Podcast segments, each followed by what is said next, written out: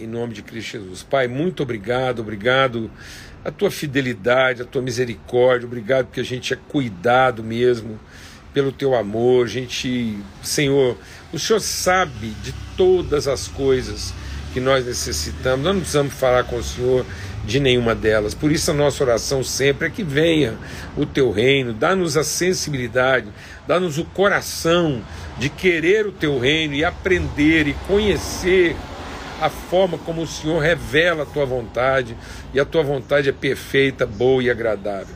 Todos os, todos os teus planos a respeito de nós são planos de paz e não de mal, para nos dar futuro e esperança. Pai, quero te bem dizer, porque quando nós somos levados pelo vento do teu espírito, nós encontramos os teus planos eternos e estar aqui hoje, ser trazido a, a esse lugar para poder encontrar meus pais, minha mãe, o Ricardo, o Vilmar, Senhor, conduzido pelo vento do teu espírito, tendo cumprido todas as coisas, é só gratidão. E, e a mesma gratidão de saber que a nossa irmã Semília também cumpriu, segue no seu trajeto, levada, guiada pelo mesmo Espírito que a trouxe até aqui. Quero te bem dizer pela vida do Vilmar, a casa dele, todos, ó Deus, toda a equipe técnica lá, enfermeiros, médicos que estão atendendo a minha mãe, um lugar tão digno, tão honroso, tão bem cuidado, ó Deus, um atendimento tão primoroso muito obrigado, Pai. Que as bênçãos do Senhor sejam multiplicadas, que haja um multiplicar de virtude na vida de todas essas pessoas. No nome de Cristo Jesus, o Senhor. Amém e amém. Graças a Deus. Amados, hoje o dia assim é muito próprio, né? Para a gente falar daquilo que a gente vem compartilhando essa semana. Louvar a Deus aí pela vida do Mateus, né? Ontem aí, um testemunho maravilhoso, um empenho, esforço, graças a Deus, muito bom mesmo. E a gente compartilhou sobre o princípio, né, no muito mais além, abundantemente do que pedimos ou pensamos. E ontem a gente falou sobre a generosidade, né, que ultrapassa a culpa, né, que ultrapassa o erro. Então, assim, como que a generosidade pode nos levar né, a um lugar que a gente não iria, então, esse é o muito mais além abundantemente. Não pensar pela culpa, não pensar pelo medo, não pensar pela condenação, não pensar pelo erro, mas pensar pela generosidade. E hoje eu queria falar de um outro aspecto muito mais além abundantemente. Na sequência do Evangelho de Lucas, agora no capítulo 17, Jesus usa uma outra parábola falando também dessa relação do servo com o seu senhor. E aí ele diz assim, ó: Qual de vocês que terá um servo a lavrar e apacentar gado, a quem voltando ele do campo diga: Chega-te e assenta aqui à mesa. E não lhe diga antes: Prepara-me a ceia, cinge-te, serme, até que eu tenha comido e bebido, e depois comerás e beberás tu. Porventura, o servo dará graças por fazer o que lhe foi mandado? Creio que não. Assim também vocês, quando fizerem tudo o que for mandado, digam: somos servos inúteis, porque fizemos somente aquilo que era nossa obrigação. Irmãos, eu quero compartilhar para te dar uma palavra de ânimo, de incentivo. Eu tenho visto muita gente esgotada antes da obrigação. Tem gente que só assim de pensar em cumprir obrigação já está cansado, já está esgotado, lamenta, vitimiza, acha difícil. E eu vou dizer, talvez é por causa disso mesmo, porque você está pensando no limite das suas obrigações. E Jesus diz que o reino de Deus tem que nos levar a um muito mais abundantemente além daquilo que é obrigação.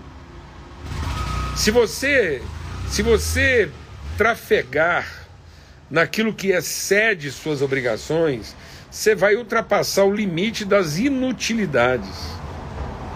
Às vezes muita gente pensando que tem que ser reconhecido, tem que ser recompensado, tem que ser bajulado, adulado, só porque cumpriu bem a obrigação. E aí, quando ele não ele cumpre assim, ele, ele chega no, no, no limite das obrigações dele. E, e às vezes você está no limite das suas obrigações e achando que isso assim já esperando algum tipo de reconhecimento. E o que Jesus está dizendo é o seguinte: nada é mais inútil do que ser apenas útil. Há uma inutilidade na utilidade. Deus não quer que a gente seja útil, Deus quer que a gente seja nobre. E a nobreza está em exceder as obrigações. Então deixa o Espírito de Deus ministrar o nosso coração. A nobreza está em exceder as obrigações. Então, nosso trabalho tem que ser vestido, revestido, marcado de nobreza e não de obrigatoriedade. A obrigatoriedade ela é limitante, ela é frustrante, ela é, ela empobrece, né? ela subtrai, ela diminui. Com o tempo, o estrito exercício das obrigações vai adoecendo, vai empobrecendo, vai envelhecendo, vai corrompendo. Então, se você quiser experimentar assim renovo na sua vida, é, não, não se limite ao que lhe foi ordenado. Não se limite a, a cumprir a regra a cumprir a, a, o regulamento, a achar que, é, que você fez o feito bem feito, isso é suficiente. Não. Jesus está dizendo que isso não traduz o reino. O que traduz o reino é espontaneidade, é voluntariedade, é espírito é, é, grato. Amados, eu estou saindo agora de um lugar onde eu, eu, eu fui mergulhado, eu fui abençoado por, por pessoas que, que foram muito além da sua obrigação. O que eu recebi através do Vilmar, a relação que a gente tem, a amizade que a gente tem, né? o que nós recebemos durante tantos anos da casa da dona Semiramis, o coração dela. Uma mulher que nunca se limitou. Boa semana. Nunca se, se restringiu. É, nunca se encaixotou. Nunca se envelopou no limite das suas obrigações. Mas ela foi muito mais além, abundantemente, daquilo que a gente podia pedir ou pensar que eu recebi hoje lá na tratativa da minha mãe lá, na, na, na, na, na presteza, no carinho, no abraço, no afeto, do tratamento dispensado para ela, muito além, muito além, abundantemente, daquilo que podíamos pedir ou pensar. E na medida que a gente vai semeando dessa forma, é dessa forma também que você vai colhendo. Você pode ter certeza que se você tratar as pessoas no limite das suas obrigações, também é no limite das obrigações dela e às vezes até a quem que as pessoas vão tratar com a gente. Então, em nome de Cristo Jesus, exceda os limites, ultrapasse os limites. Ontem a gente falou de generosidade e hoje a gente está falando de espontaneidade. Uma entrega espontânea que ninguém te obrigue, que ninguém te force, que ninguém te tome. Jesus diz: A vida está em mim, ninguém pode tomá-la de mim. Eu espontaneamente a dou. E a espontaneidade é ultrapassar o limite da regra. Quando todo mundo está pensando que a sua excelência vai se limitar ao estrito cumprimento da obrigação da regra, do que foi imposto, do que foi pedido, você vai lá e excede isso você ultrapassa. Então, tem muita gente hoje surpreendendo pelo aquém, e nós podemos surpreender pelo além. Entregue mais, faça mais, oferte mais. É, é muito triste, às vezes, quando eu vejo algumas pessoas dizendo do seu legalismo. imaginando que isso é suficiente. Legalismo na hora de contribuir, legalismo na hora de exercer ministério. Na área das finanças, então, tem muita gente que bate no peito para falar que é um estrito cumpridor da obrigação. O que quer dizer isso? Quer dizer que se fosse cinco, era cinco. Já que é dez, é dez. Mas se fosse três, era três. E se não fosse exigido nada, era nada. Você está entendendo o que, que é isso?